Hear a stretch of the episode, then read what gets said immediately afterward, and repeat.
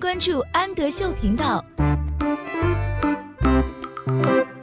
Hello，小朋友们，欢迎收听安德秀频道，我是安仔妈妈。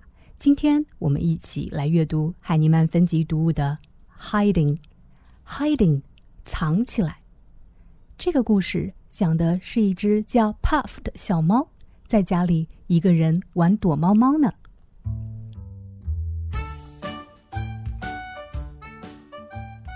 Hiding，藏起来。Puff likes to hide in the box. Puff 这只小猫，likes to 表示喜欢做什么事情，hide 是藏起来。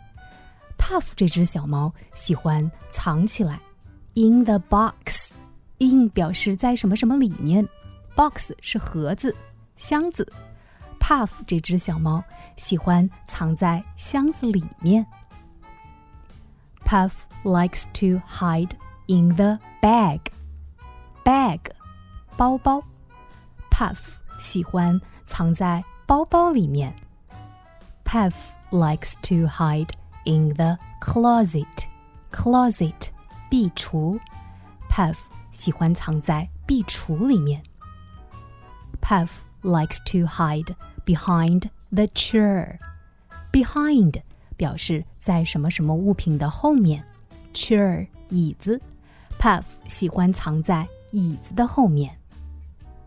Puff likes to hide in the basket，还记得吗？in 是在什么什么里面的意思，basket 是篮子，Puff 喜欢藏在篮子里面。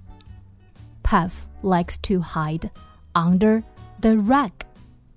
Under 在什么什么下面，rug 地毯。Puff 喜欢藏在地毯的下面。Puff likes to hide under the bed. 要记得，under 是在什么什么下面，bed 是床。Puff 喜欢藏在床下面。Puff likes to hide in the bed too. Bed 是床，in the bed 在床上，Puff 喜欢藏在床上。我是安仔妈妈，请在微信公众号搜索“安德秀频道”。